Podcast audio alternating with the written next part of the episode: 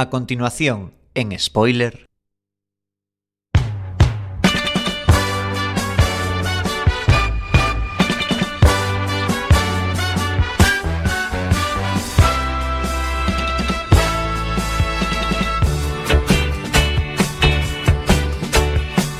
Martes 18 de octubre, son las 9.00, estáis escuchando Quack FM en la 103.4. Vuelven las series, vuelve Spoiler.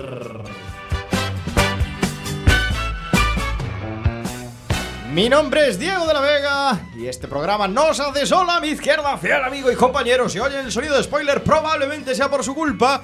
Él es el señor Iverson. Muy buenas noches. Buenas noches, Diego. Buenas noches a toda la audiencia. Hoy vengo muy. Pi, pi, pi, pi. Estoy haciendo un poco el rollo del Chema.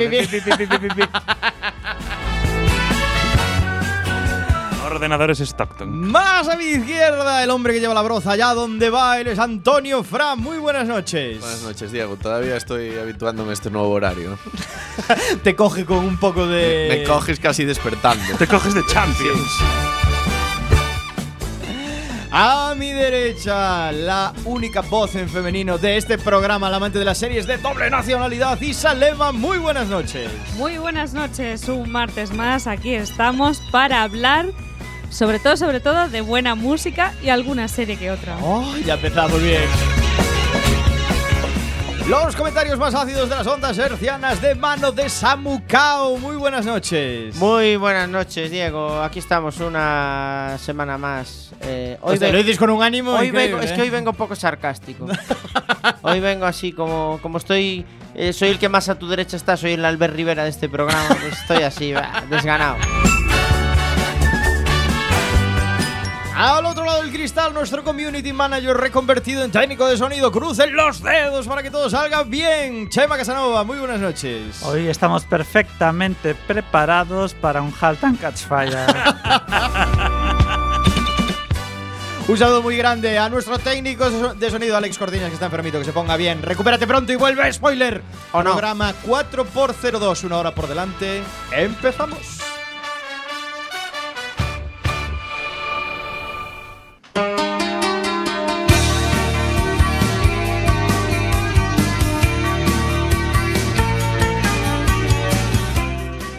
Nueve y tres minutos en Quack FM, Radio Comunitaria de A Coruña. Un saludo muy grande a nuestras amigas y amigos de Radio Ritmo Getafe en la 99.9. Y también animamos a toda nuestra audiencia que se conecte ya mismo a las redes sociales, Facebook, Google Plus, Twitter y comente con nosotros en directo el programa a través de www.quackfm.org barra directo y hablaremos en chat, en vivo y en directo sobre el serión que tenemos hoy, pero antes del serión sobre la candente actualidad del mundo de las series a través de las spoiler ticias. Vuelve un serión. Atención, ojo, Atención. ojo. No solo íbamos a hablar no solo vamos a hablar de hoy a analizar un serión, sino que vuelve otro serión y lo podremos disfrutar en breve y yo creo que deberíamos hablar algún día más sobre él y lo trae nuestra dorada y querida Netflix. Antonio Oh, amemos a Netflix. Claro que sí. Hablabas de las noticias más candentes. Esta serie estaba bastante fría, la verdad, porque ya llevaba tiempo desde que. Pero yo no sé qué más quieres hablar de ella, porque un yo poco creo que congelador, le ¿eh? dedicamos un programa en el que hablamos de cada uno de sus episodios. Pero va a haber más episodios. Vale, y como eso- son completamente independientes, podemos hablar más de ella todavía. Seguramente. Bueno, para los más avispados ya sabréis que vuelve eh, Black Mirror. Este viernes, día 21, en Netflix se liberarán los seis episodios que componen la tercera temporada. ¿Y qué decir de esta tercera temporada? Pues que su creador ha dicho que, gracias a la libertad que le daba el nuevo formato serán episodios de duración cada uno eh, pues eh, independiente. Independiente, Sí, que incluso han hecho un episodio como el especial de White Christmas que duraba unos 90 minutos o así aproximadamente, cosas que no habrían podido hacer en televisión. A la verso libre. Y la otra característica principal es que eh, va a darle más variedad a la temporada y no va a mm, centrarse tanto en esa especie de melancolía o de mm, desánimo que provocaba la tecnología, sino que habrá un poco más de variedad en los temas. Hombre, realmente las- la primera y la segunda temporada, más el especial de Navidad, habla directa e implícitamente del caos que producirían en un futuro muy próximo las nuevas tecnologías. Supongo que esta trata un poquito más de cariño este hecho. Según palabras Con del más cariño las nuevas Según tecnologías. palabras del creador, va a tener un poco de todo. Al final sabemos que será la misma mierda, pero hecha por Netflix. Y eh, sale Skynet. Supongo. Va a salir Skynet. Eh, no lo sé. Igual Eh, hace un cameo. No, ha- no han hablado mucho más. Yo, desde luego, supongo que si salen el viernes, el domingo ya los tendré todos vistos. Y, y- y- Bueno, la primera, en la primera temporada sí que había un análisis crítico ¿no? de la tecnología, pero también de la televisión y de los medios de comunicación. O sea que igual vuelve a retomar esa terrible trama. Sí, pero eh, eh, algo que tenían en común es que siempre eh, había como una especie de. Pues eso, de. Al final te dejaban con un poco de mal sabor de boca. Y yo, por las palabras de este hombre, parece que aquí igual alguno hasta tiene un final así semifeliz, ¿no? Bueno, Pero mal sabor de boca, un final reflexivo en casi todos, en casi Sí, todos ellos. ¿no? sí pero bueno. Hombre, a mí no me dejaba ninguno- muy mal cuerpo. Sí, todos, mal ¿eh? cuerpo, reflexivo, pensando en, ostras, como pase esto de verdad, vaya lío. Miedito, miedito. Miedito. Muy guay Black Mirror, ¿eh? A toda nuestra audiencia, si no la conoce, recomendadísima. Aprovechar ahora en Netflix, ya está en la primera y segunda temporada más el especial de Navidad y enseguida mucho más. ¿Cuándo Igual de recomendable nuestro episodio sobre ellos. ¿Cuándo sale? Este viernes, el 21 de octubre. Para, 21 de para octubre. que, para que la audiencia se entere bien. Para los que escuchan bien. el podcast decimos 21 de octubre, porque este viernes igual no le dicen nada, ¿no? Este, este viernes 21 de octubre. Claro. De 2016.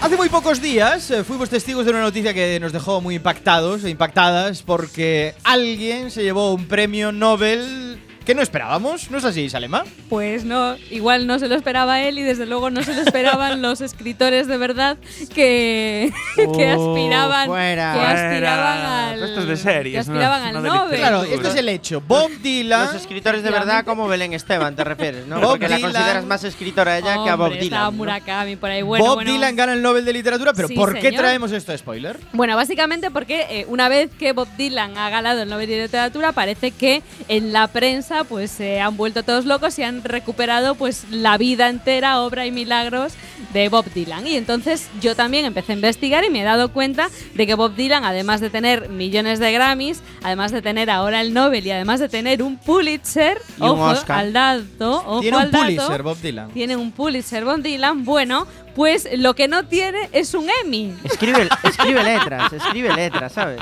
No tiene un Emmy, bueno, pero eh, todo se andará, porque resulta que Amazon, y por esto es la noticia, Ah. Amazon está produciendo una película, perdón, una serie basada, eh, bueno, realmente quien la produce es una productora que se llama Lionsgate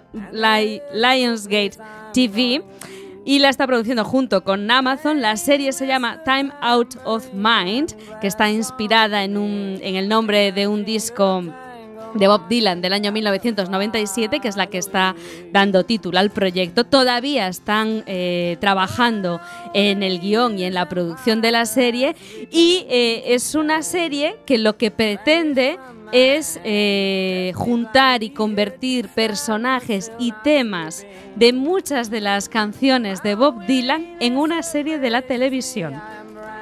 No sabemos muy bien cómo va a quedar eso. Yo veo que va a empezar como miniserie, darle el premio por miniserie, luego va a pasar a serie, esto va a ser lo de siempre. Esto No es lo de siempre. Es una vergüenza. no sabemos cómo Engañan a la audiencia. Sí. No sabemos cómo Suena va a quedar raro, eso, por lo pero, menos. pero os puedo decir que Amazon también produjo Mozart in the Jungle, que nadie daba nada por Mozart in the Jungle, en plan, una serie sobre la música clásica y Sí, Mozart in the Jungle es buenísimo. Bueno, también está basado en un libro que también ayuda. Y además Amazon eh, está también produciendo eh, una peli sobre Elvis y Nixon que están, eh, bueno, va a ser interpretada por Michael Shannon y Kevin Spacey. Así que... Elvis y Nixon. Solo se me ocurre una cosa peor que sería Pitbull y Donald Trump.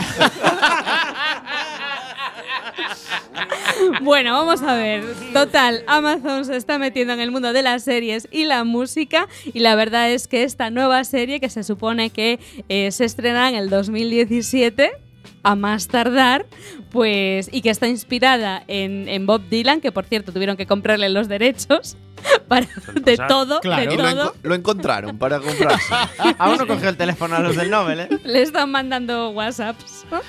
Pero yo me pregunto, es decir, ahora todo el mundo se va a meter en, en esto de las series. Es decir, ¿cuándo veremos a Balay haciendo No, series? claro, es que- también, exacto, tío? es lo que iba a decir Fagor yo. haciendo series. Es lo que iba a decir Eva. Renault haciendo series. Y ¿qué es aparte, esto, nosotros que somos lovers de Netflix, Claro. tenemos que odiar Amazon. Amazon, Esto es a eres del. Barça o del Madrid. No puedes, odiar al otro. No puedes amar a Amazon de repente Claro. porque haga Monster in the Giant. Bueno, está bien, chaval. Te salió bien, pero ¿y qué? Fuera. Bueno. Muchas de esas empresas que dices ya tienen, ya están en series, ya, ya están ahí en- con emplazamiento publicitario. Ah, Claro, mira, mira Carglass, como por dónde empezó. Joseba, Joseba de Carglass. Esas mesas de desayuno de médico de familia. ¿eh? Tenían de todo. Esos Antes- pinchos USBs del internado, esas cosas ahí. Antes estábamos hablando en redacción sobre estas grandes series que además tienen una buena banda sonora. Bueno, pues hay muchas series, porque también estuvimos investigando sobre eso. Hay muchas series como Battlestar Galactica, como Los Soprano, como Mad Men, que han utilizado en muchas, múltiples ocasiones pues temas de Bob Dylan para, bueno, como banda sonora. Y la verdad es que eh, parece que este hombre todo parece indicar que este hombre va a conseguir un Emmy dentro de poco. Sí, hombre, ¿Cómo lo que le miente, falta- Isa? En redacción estábamos hablando de Falcon Crest. No, también estábamos hablando de Mad Men, por ejemplo. Y merecidísimo que lo tendrá. Seguramente. Bueno, estaremos atentos. Yo me alegro mucho, ¿eh? yo me alegro mucho porque la verdad es que Le damos la enhorabuena. Hombre, escribir no escribe mal. Fijo que escucha spoiler, además. Es no, que es, yo no no es sé- no es Pitbull, pero escribe bien. No, hombre, es que yo creo que entre una poesía y una letra de una canción poca diferencia hay. Claro.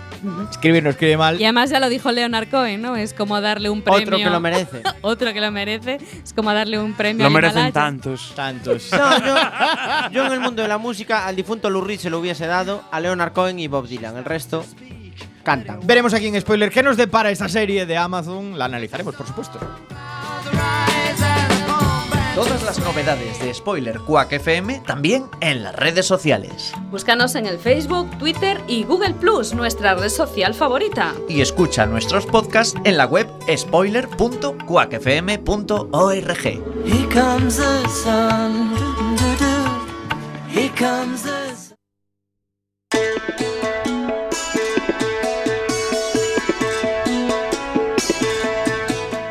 cerramos estas spoiler noticias de hoy, martes 18 de octubre, con novedades frescas que nos trae Movistar Plus. Sí, señor, ni Amazon ni Netflix. Movistar Plus presenta la programación del Festival de Series 2016 con grandes novedades. Esto en concreto es un mensaje dirigido casi a la gente de Getafe, a la gente que nos escucha a través de Radio Ritmo, porque tendrá lugar en la estación de Chamartín de Madrid. El viernes que viene empieza, viernes, sábado, domingo, 28, 29 y 30. Y por octava vez eh, Movistar Plus presenta su festival de series eh, en los que pues, los seriófilos podrán disfrutar de imágenes en pantalla grande. ¿no? Esta vez eh, tendrá lugar la presentación de estrenos de series como Pure Genius de Fox Life o Cazadores de Leyendas de Cosmo. Bueno, un poco lo hacen para promocionar su programación, Seriones. pero bueno. Eh, nos gusta darle difusión a este tipo de contenidos porque ayudan a difundir el amor por las series que nosotros tenemos. También es, eh, es destacable eh, que se estrena antes de su emisión en Estados Unidos Midnight Texas, la nueva apuesta de sci-fi eh, para principios de 2017 basada en uno de los libros de la autora de True Blood. Así que los españoles tendremos la primicia de poder ver en este festival ese estreno de Midnight Texas. Y bueno, también tendrá un pequeño lugar para los nostálgicos, como todos nosotros. eh, pues eh, se proyectarán en pantalla de cine episodios como el episodio 4x05 de Perdidos, Oh. el episodio de La Constante o el episodio final de Mad Men. Pensé que ibas a decir que iban a echar el episodio 3x15 de spoiler. Bueno, no estaría Hablando mal. de Castle. Fallaba lo de pantalla de cine. pero- Sí. Y bueno, también se presentan eh, Los Medici, Señores de Florencia, de Frank Spotnik y en calle 13 Eyewitness, con la presencia de James Paxson. Son las grandes novedades de este festival. Os recordamos 28, 29 y 30 de octubre en la estación de Chamartín. Y también, bueno, por lo que dice aquí, habrá recuerdos para los fans de Juego de Tronos, de Walking Dead Ay, y muchas otras series nostálgicas. O sea que, bueno, en tres días da para mucho. Antonio le da para verse todo Black Mirror. Sí. Pues sí, alguien que nunca va a ganar el Nobel de Literatura es la autora de True Blood, porque no he visto un libro peor escrito en la vida y mira que lo intenté. ¿eh? Pero ¿Escribieron primero el libro o la serie? Ya te regalaré el de Belén Esteban. hombre, No, no, estás escri- buscando. escribieron Sí, primero pero- el libro, pero de verdad es que es malo, malo, malo. Hicieron buena la serie, no digo más.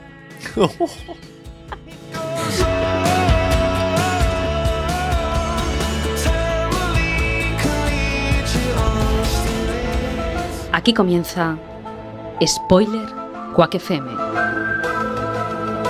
Un programa de radio en el que lo contamos todo, todo, todo del mundo de las series. Spoiler. La verdad está ahí fuera.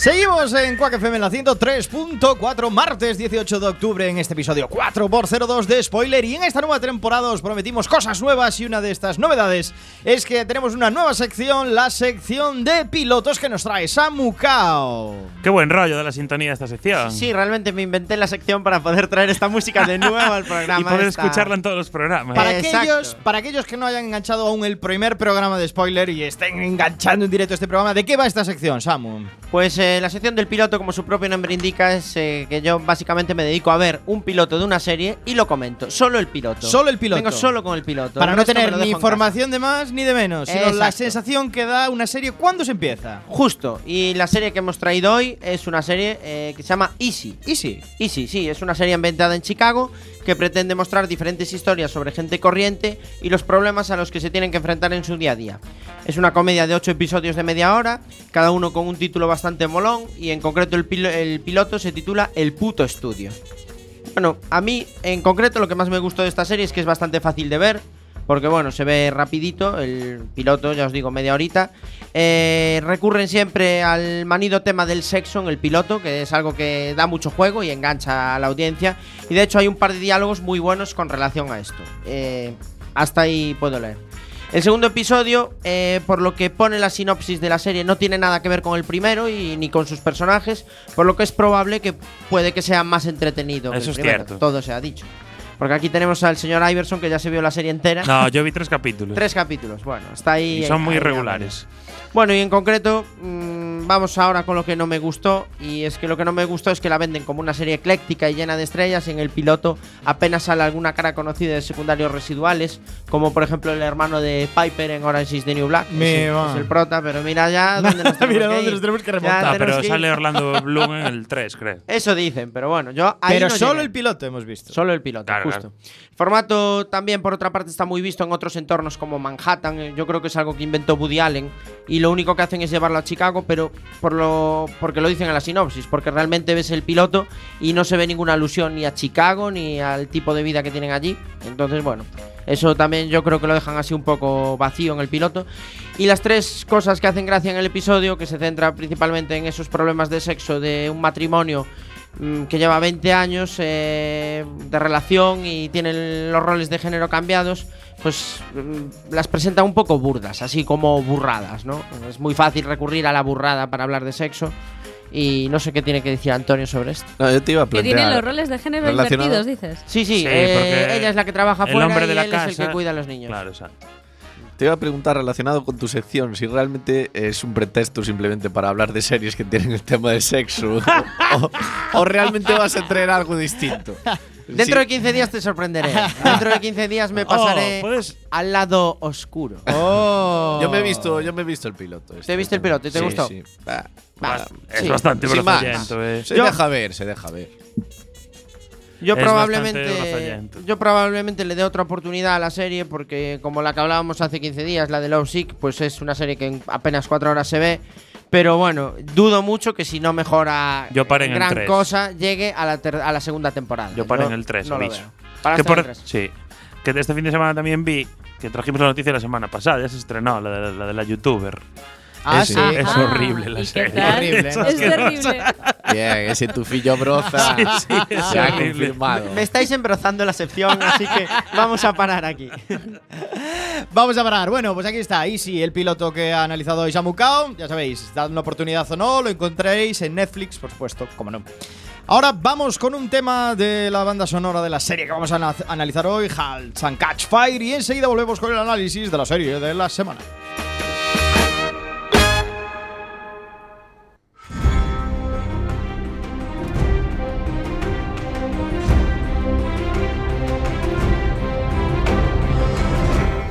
Achégase o inverno. Enrólate na garda das ondas. Ven facer radio con nos coa emisora comunitaria da Coruña. Visita a nosa web cuacfm.org ou escribe a comunicación arroba cuacfm.org. Casa Cuac FM. Nada que ver.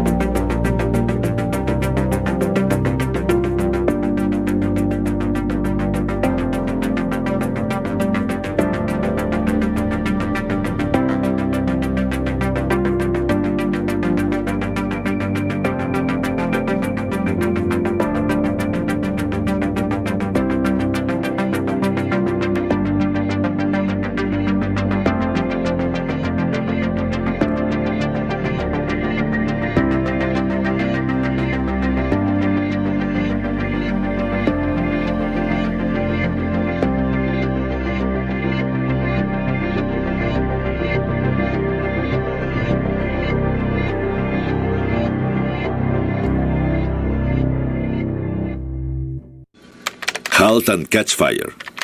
Antiguo comando que ponía a la máquina en condición de carrera, forzando a todas las instrucciones a competir por su primacía al mismo tiempo. El control sobre la computadora no podía recuperarse.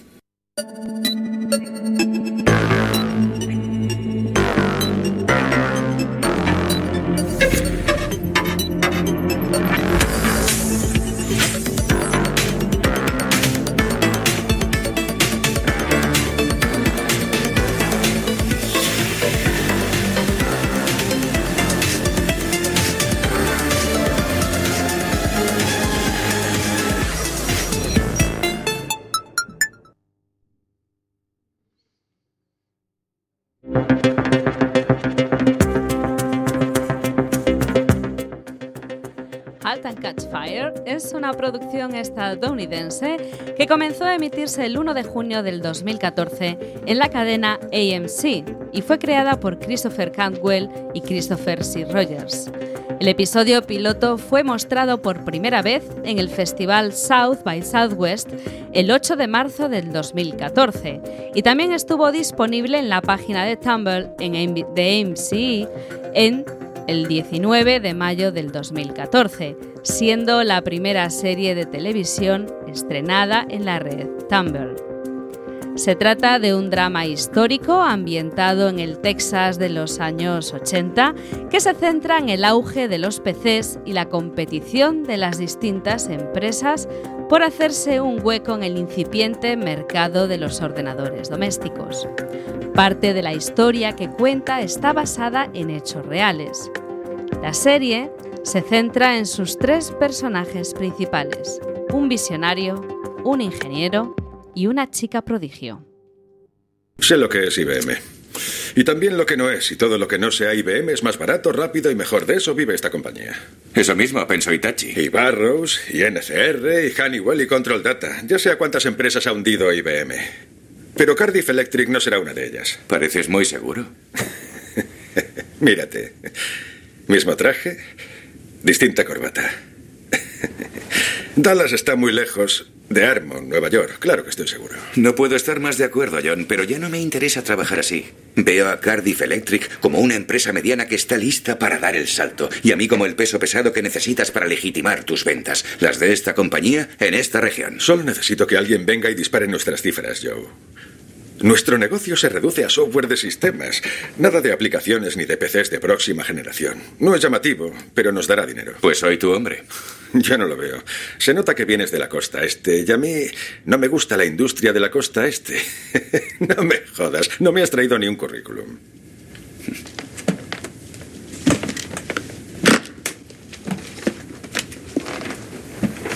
Mira esto. ¿Qué es? Mi resumen anual.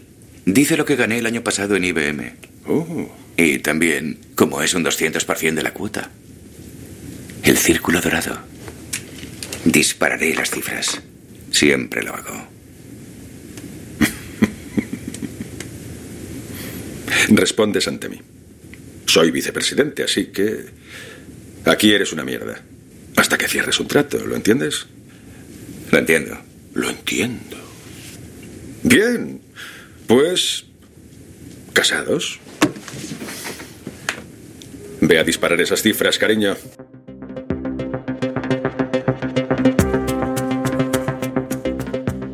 Y así es como entra en escena el personaje más inquietante de la serie, Joe Macmillan, interpretado por Lee Pace. Después de trabajar para el gigante IBM y desaparecer durante un año, se presenta en Cardiff Electric. Con Macmillan se nos presenta a un personaje bastante yuppie, con su BMW y sus trajes caros, y que tiene ciertas ideas para conseguir innovar en una empresa que se dedica a un negocio muy tradicional. Macmillan representa la esencia de la competencia innovadora de los años 80 en el sector informático, y una magistral caricatura de Steve Jobs. En numerosas ocasiones reutiliza dis- discursos de este. Su intención en Cardiff Electric es muy clara. Quiere estar a la vanguardia en la era del PC. A 16. ¿Qué es esto? Página 33. Oye, si es una broma. Página 33. No estoy de humor. ¿Por qué no te vas a peinarte o a ponerte cremas? ¿Eres consciente de lo que escribiste? Alguien escribió aquí un mapa del tesoro. Si sabes quién es, dile que quiero conocerle. Hay un proyecto del que me gustaría hablarle. Oye, ¿eh? ¿Qué haces? ¿Por qué haces esto? Lo que pone al futuro directamente en manos de aquellos que conocen los ordenadores no por lo que son, sino por todo lo que podrían llegar a ser. ¿Qué? ¿No sabes de quién es? No, no tengo ni idea. Es tuyo. Página 36, último párrafo. Los ordenadores no son lo que importa. Pero son lo que nos dará acceso a lo que importa.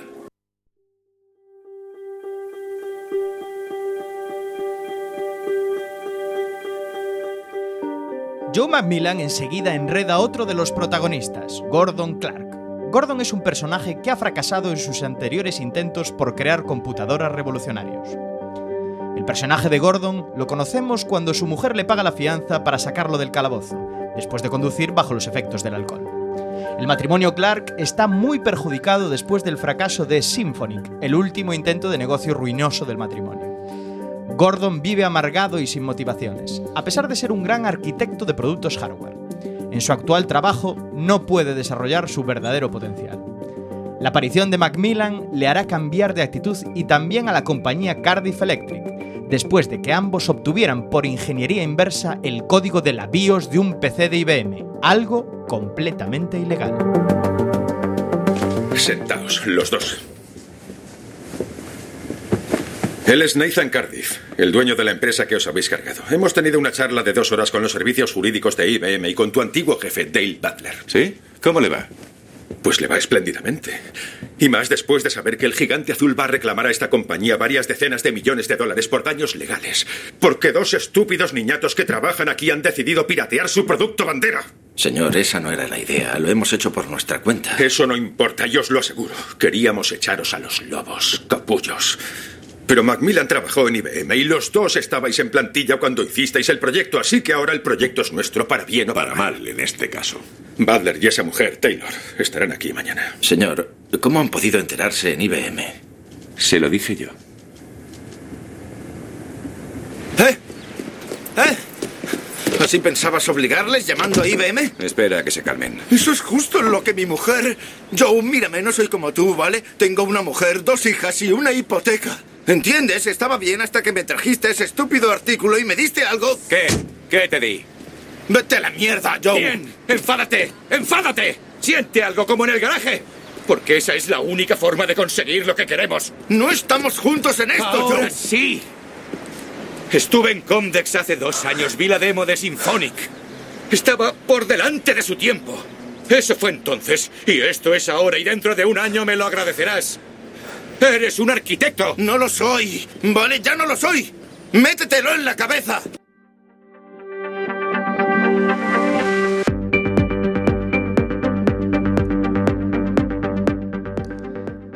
Como plan orquestado por Macmillan, Cardiff Electric se ve obligada a abrir una nueva línea de negocio para evitar la demanda de IBM, creando su propio PC con su propia BIOS.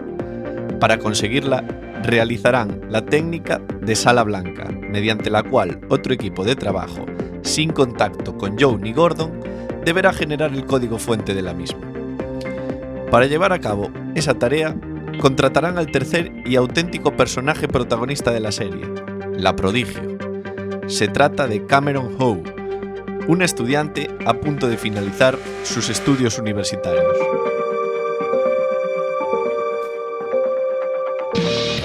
Así que te gradúas este año y te pones a trabajar como programadora. ¿De qué? ¿Microcódigo, ordenadores personales, videojuegos? ¿Quieres una moneda? Ya tengo. Bien. Estás como una cabra, tío. En realidad quiero trabajar en el programa de defensa y poner misiles en el espacio. ¿Te asusta responder la verdad?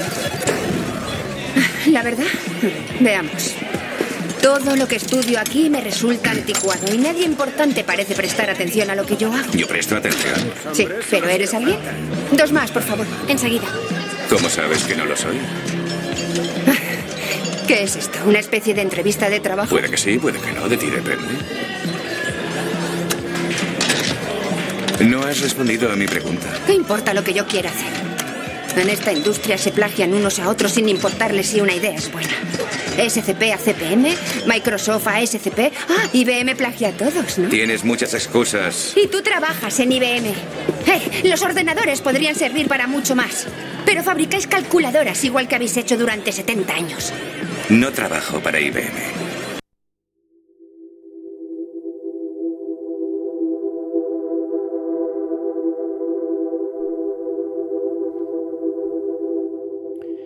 Cameron Howe, interpretada por Mackenzie Davis, es una chica rebelde, punk e irreverente. Como las protagonistas de las grandes producciones de los 80, no es nada femenina ni su personaje está sexualizado. De hecho, siempre viste prendas militares, monos de aviador, jerseys deshilachados y camisetas de algodón. Cameron es la mente prodigio que tendrá que llevar a cabo la misión crucial de generar la BIOS para construir el PC de Joe Macmillan, y pronto se dará cuenta de que para construirlo ha de rodearse de los mejores pro- programadores.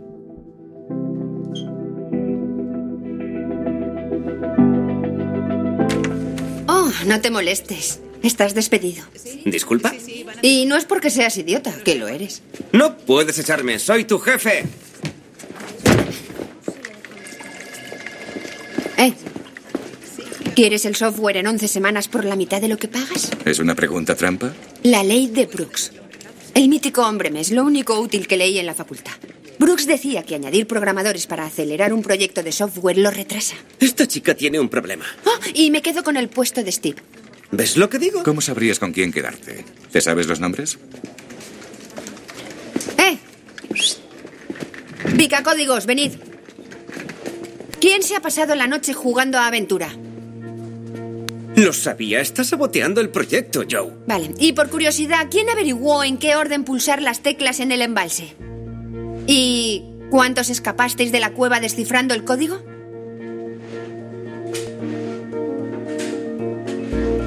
Tenía que darle de comer al gato.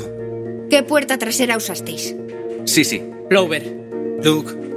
Bien. Lev, Yoyo y el resto que hizo trampa conserváis el trabajo. Y a los que jugasteis limpio, gracias, pero podéis iros. No me lo puedo creer. Explícate.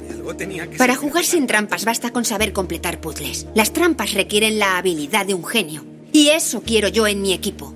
A los que se cuelan por una puerta trasera y descubren Plover y Sisi y FIFA y Fofu para conseguirlo. ¿Encontraste FIFA y Fofu? No.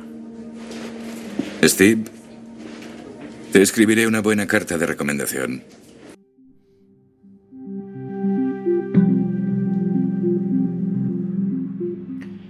Cameron enseguida se hace valer cuando intentan relegarla a un segundo lugar en la programación del nuevo sistema operativo.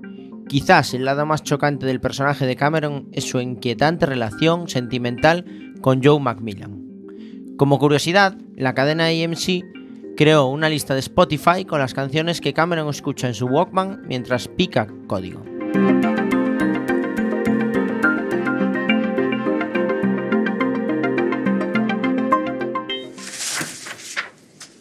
Estaban desmagnetizados, pero uno contenía una hoja de cálculo y otro fragmentos de un juego.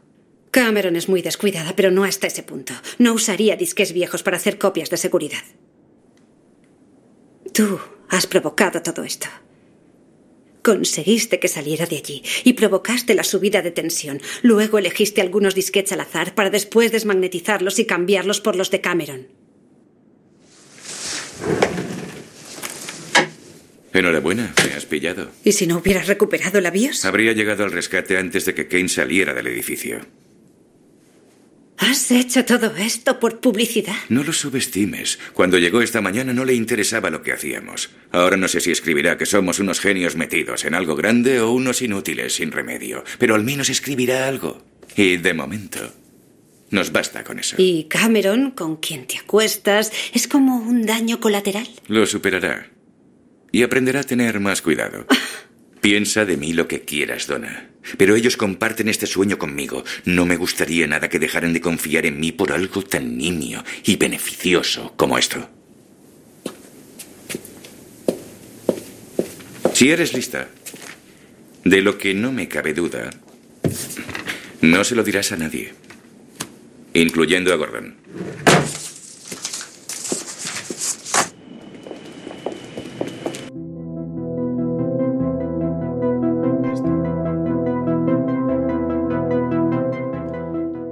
Salvar a Cardiff Electric recuperando el código fuente de la BIOS, conoceremos el lado más interesante de Donna Clark, la mujer de Gordon. Hasta este momento es un personaje plano y aburrido, que solo se preocupa por agradar a los que la rodean y cuidar de su familia. Atormentada por los fracasos empresariales anteriores, está decidida a vivir una vida tranquila y aburrida con su marido e hijas. Sin embargo, la irrupción del tren Joe Macmillan causará un shock muy grande también en Donna y nos desvelará a una mujer ambiciosa, egoísta y valiente. ¿Me haces venir aquí, sale al whisky? El proyecto está sin fondos. Siento soltártelo de esta manera. Eh, espera, ¿por qué demonios me cuentas esto a mí? ¿Qué coño ha pasado? La innovación es un riesgo. Ni siquiera entiendo lo que significa eso. Ya hablas igual que Joe, joder. Por suerte ya no falta mucho para la feria de Comdex. Y cuando presentemos allí nuestro modelo, te aseguro... ¿Le has pegado un puñetazo a Ken Burke esta noche? Insultó a Ginny. Me ha llamado y estaba fuera de sí. Tienes que financiarnos con un crédito personal para que lleguemos a Comdex. ¿Te has vuelto loco? Te lo devolveremos a final de año. No tienes ni idea de lo que están haciendo esos chicos. Esto podría, podría cambiarlo todo. Dentro de cinco años todos tendremos uno de esos trastos en casa. Y no te hablo de un mercado pequeño. Tenemos que echar el resto ahora. He pensado hipotecar mi propia casa. Y necesito que lo ¿Igualarlo? Sí. ¿Se puede saber qué te pasa? Regla número uno, no arriesgues tu propio dinero. Te han lavado el cerebro, ya eres igual que ellos. Y no hay nada peor que un empresario que ha perdido el rumbo. Siempre has confiado en mí, Nathan. Fui yo quien trajo las unidades Eso fue y cuando no entiendo... aún eras sensato, antes de empezar a cargarte las relaciones empresariales que yo había forjado. Y ahora me traes aquí en mitad de la noche y osas pedirme que arriesgue las tierras de mi familia. Eso ni soñarlo. Si ese programa no tiene dinero, así es como Dios nos dice. Buenas noches, que Dios os bendiga. En cuanto se gaste el último centavo, cerrarás el proyecto.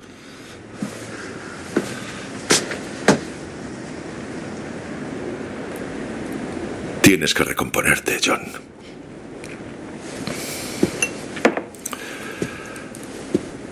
Vete con tu mujer.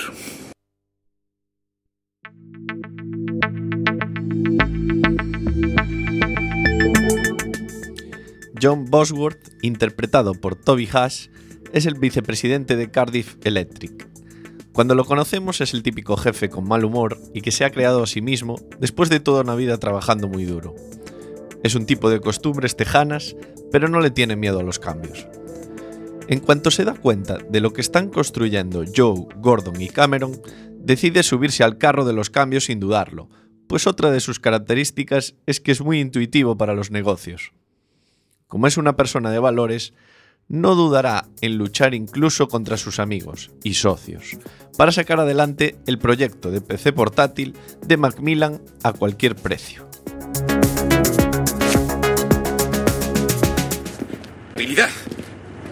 La gente necesita poder llevarlo a todas partes.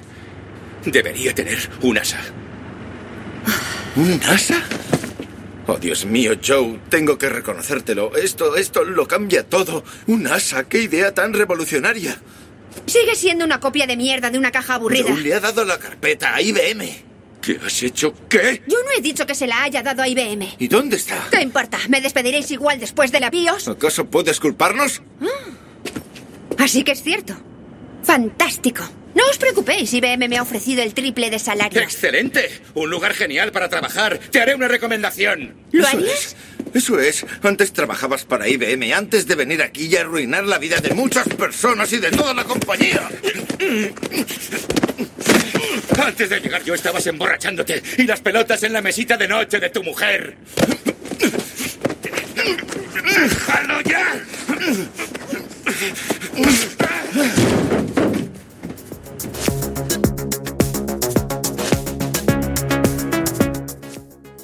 Como era de esperar, el choque entre los tres personajes no tarda en llegar. Por un lado, Joe no es capaz de llevar su visión adelante, quizás porque él no es el mejor candidato para liderar una empresa de tal envergadura. Gordon se ve totalmente desbordado, no por su incapacidad técnica para sacar adelante el trabajo, sino por el miedo al fracaso del proyecto. Para él significa su último tren para crear un PC. Finalmente, Cameron desconfía de Joe y de Gordon y por eso ella, como en el dilema del prisionero, prefiere escoger la opción que le beneficia individu- individualmente a la opción que beneficia al colectivo.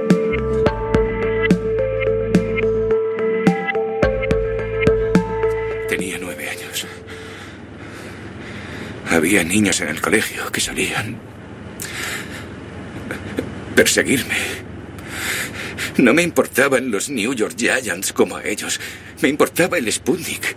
Estaba loco por ello, me apasionaba. Nadie me dijo que los adultos tuviesen que estar avergonzados por ello. Aprendí esa lección la noche que los Colts ganaron a los Giants. Fue en el 58 el mejor partido de la historia. Y ni siquiera lo vi. Estaba enchufado a unas máquinas en St. Peters. A día de hoy, ya no les culpo. Tampoco creo que quisieran tirarme del tejado. Después de IBM recorrí el país buscando respuestas. Y leí tu artículo y no pude dejar de pensar en ello. La arquitectura abierta, esa idea, como una forma de vida. Me mantenía despierto una y otra noche. Volví otra vez a ser aquel niño. Te seguí la pista hasta Condex y vi cómo te echaban a ti y también a tu preciosa máquina del mercado. Y tú, cuando te vi, todo lo que desprendes provoca a la gente. Pensé que podríamos hacerlo precisamente porque no somos personas razonables. Y el progreso depende de cómo adaptemos el mundo a nosotros. Y no al contrario. Quiero creer eso. Tengo que creerlo. Mañana estaré aquí a las 7 de la mañana y seguiré adelante. No tenéis por qué uniros a mí, pero... Pero algo me dice que los dos necesitáis esto tanto como yo.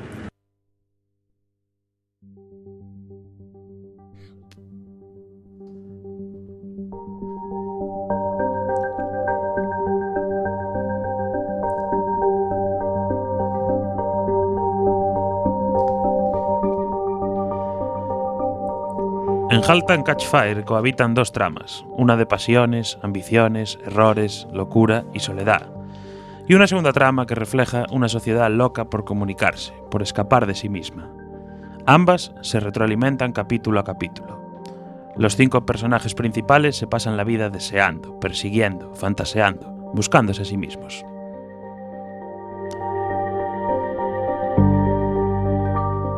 Realmente, la serie no anda mucho en la historia de la informática, más allá de lo necesario para crear la trama. La empresa podría haberse dedicado a la venta de cualquier otro producto. Eso sí, quien no viviera de cerca aquella revolución se encontrará un poco perdido, especialmente en alguno de los diálogos del principio de la serie.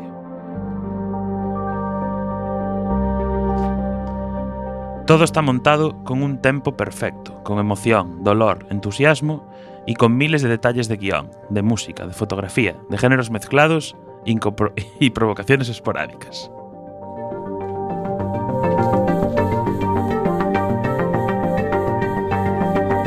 Hola. ¿El mejor partido de la historia? Mi padre me contaba historias antes de dormir cuando era niña. La prórroga, las 12 recepciones de Raymond Berry. Eso fue en diciembre del 59. El Sputnik cayó casi un año antes de aquello. No me digas.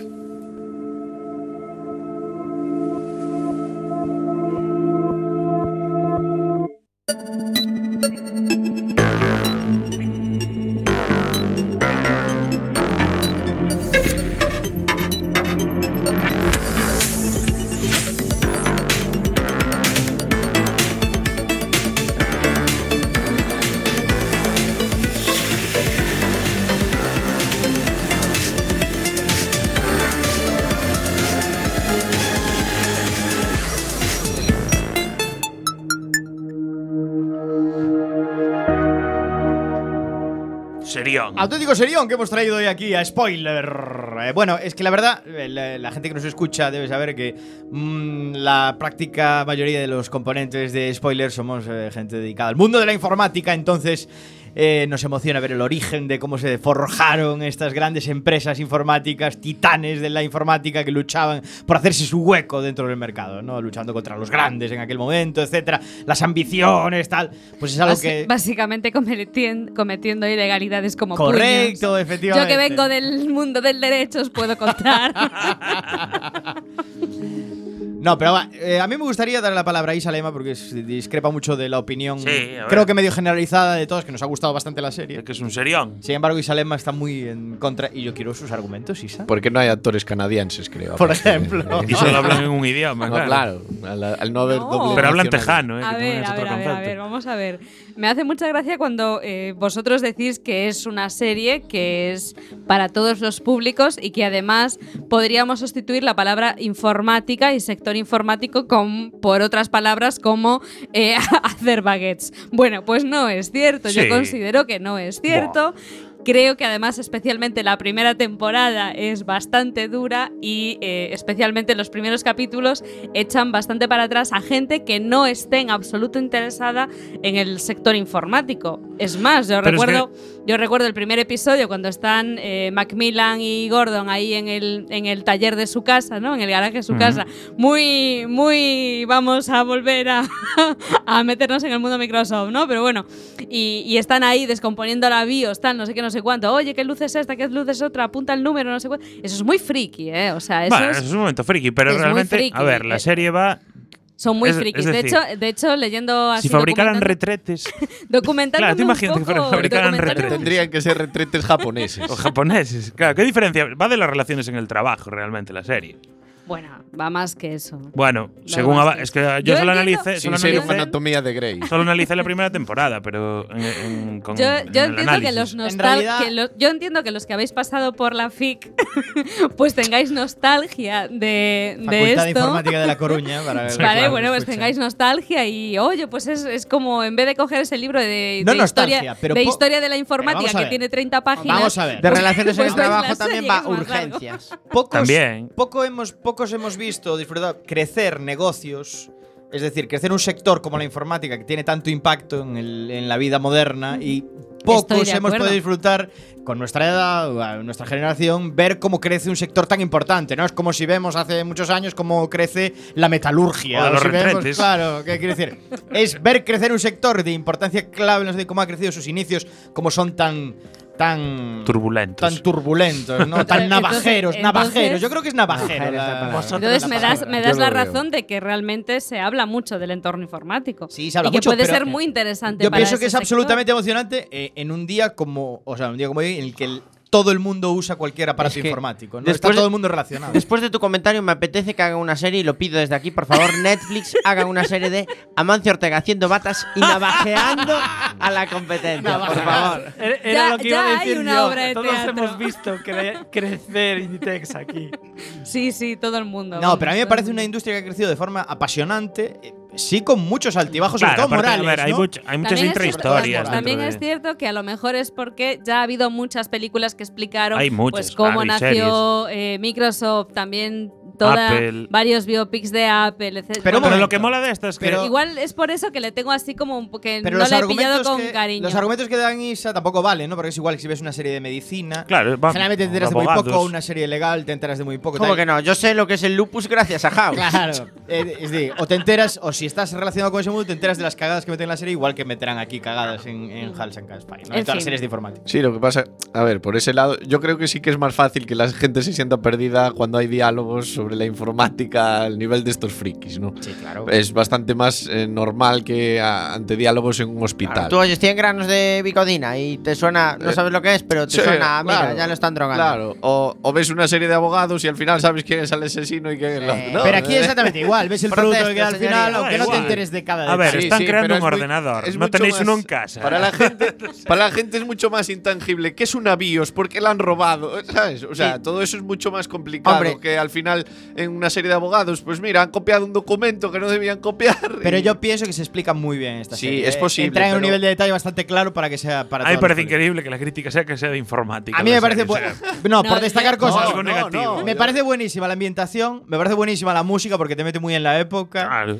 y me parece todo muy acorde con los Joder, la estos estética- 80 y la tejanos estética total, ¿no? ochentera es total, está súper bien logrado. Le, muy bien logrado. Le iba a lo poner una nota malísima, pero me estáis convenciendo con el debate. ¿eh? No, además los personajes son muy, son muy buenos. Yo pienso que sí, se escoge actores no muy conocidos, pero que son muy buenos. Claro. Pega muy bien en el papel, además. Lo consigue muy bien, sobre todo el que hace de, de Joe.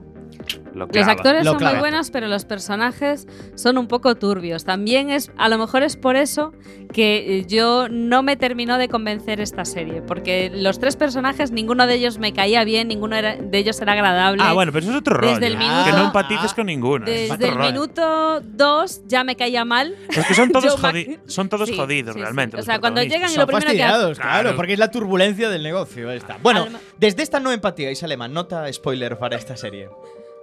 Pues le voy a dar un seis y medio. Seis y medio, seis y medio. ¿Alguien está anotando las notas que tenemos? Seis y medio. Samu Kao. Yo le voy a dar un 7 porque yo estoy con Isa. A mí es un tema que no me engancha, pero reconozco que si te gusta el tema está muy bien hecho. Un 7, correcto. Un siete. Chema Casanova.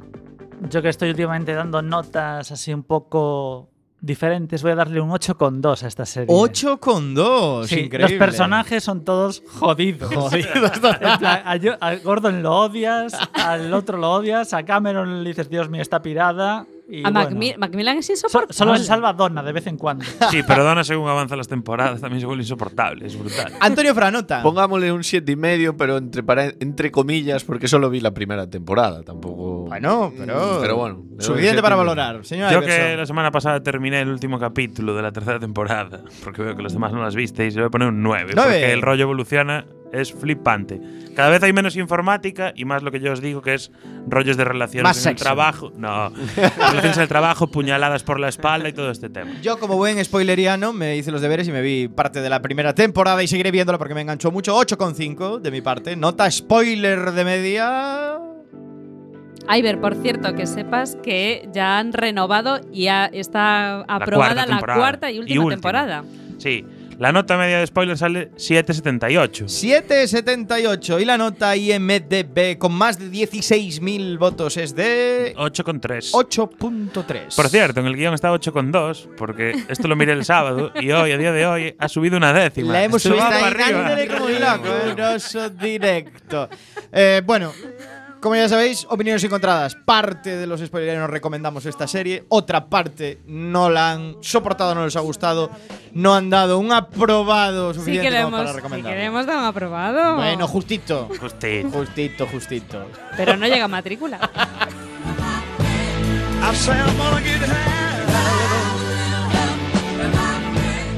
Nos vamos dentro de 15 días más aquí en vuestra casa en Quack FM, la 103.4. ¿Y qué tenemos dentro de 15 días, señor Iverson? No lo sé. No lo sabes. Tú sabrás. No lo sabes. es festivo, ¿eh? ¿No te da la sensación de que Vamos estamos- a venir, es festivo. Vamos a venir, ¿eh? En festivo, emitimos aquí, ¿eh? Festivos en Quack FM, emitimos. Yo veo todo muy extraño. No, esto es muy extraño, muy extraño. No, esa Cosa- no. Cosas raras. Que, a ver, tenemos dos. Yo creo tenemos dos. Vamos a decidir en directo. Venga, vamos a decirlo. Por una parte, queremos Person of Interest, porque es una serie clásica que nunca hemos hecho. Y por otra parte, queremos Stranger Things. La ¿Cuál hacemos? También, también podemos eh, activar un par de días de votación al público. Un par de días de votación. Pero Me bueno, gusta. ¡Hala! No, no, vamos a anunciarlo ya. Que me participe gusta. la No, no, me gusta. No sé, no sé. Me gusta. lanzo ideas tontas. Me gusta eso. Mira Venga, este- vamos a hacer Person of Interest.